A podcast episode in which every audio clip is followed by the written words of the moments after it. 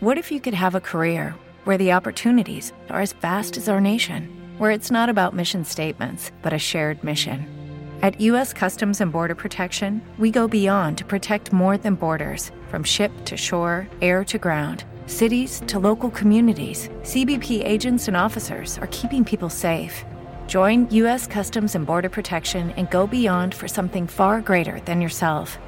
Learn more at cbp.gov/careers.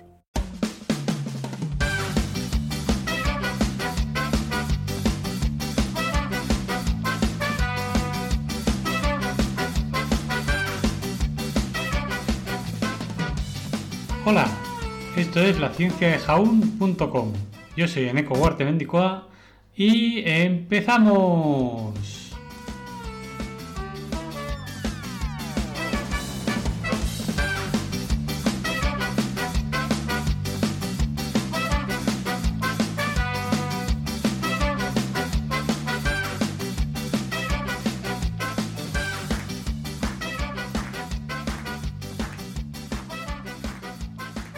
Buenos días, jugones y los que no sean jugones también. Y es que tal día como hoy, 29 de noviembre de 1972, se produce el lanzamiento de la máquina recre- recreativa Pong por parte de la mítica Atari.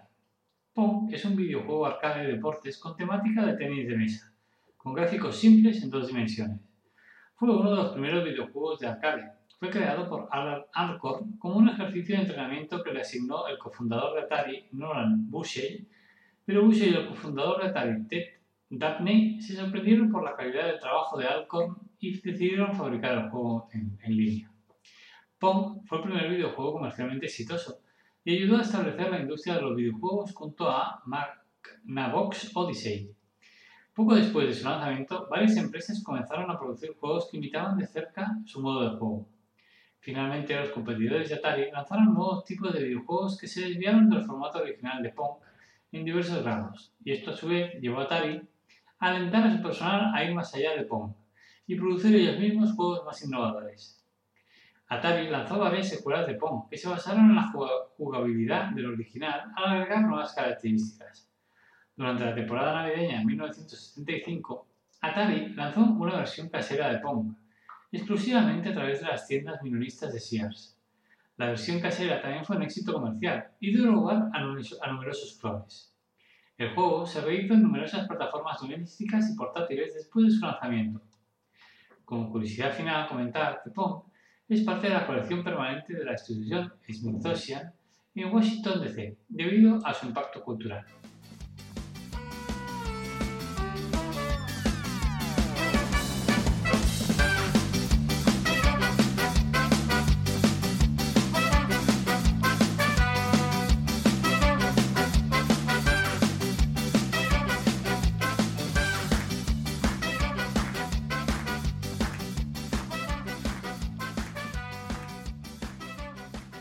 Hola, ¿qué haces?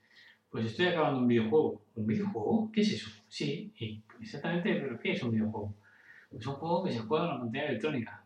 ¡Qué tontería! ¿No te gusta? A ver, ¿quién va a querer jugar a videojuegos? No sé, pues a lo mejor tendrá su público. A la gente le gusta jugar al libre, con, la pelota. Bueno, hay gente para todo. Va, deja eso y vente a jugar al béisbol con nosotros, si quieres, jugamos a fútbol. Ah, no, espera que acabe. Estás perdiendo el tiempo. Videojuegos. ¿Quién querrá jugar a videojuegos? Nadie, estoy seguro. Pues nada, espero que os haya gustado. Un beso a todos y todas. Chao.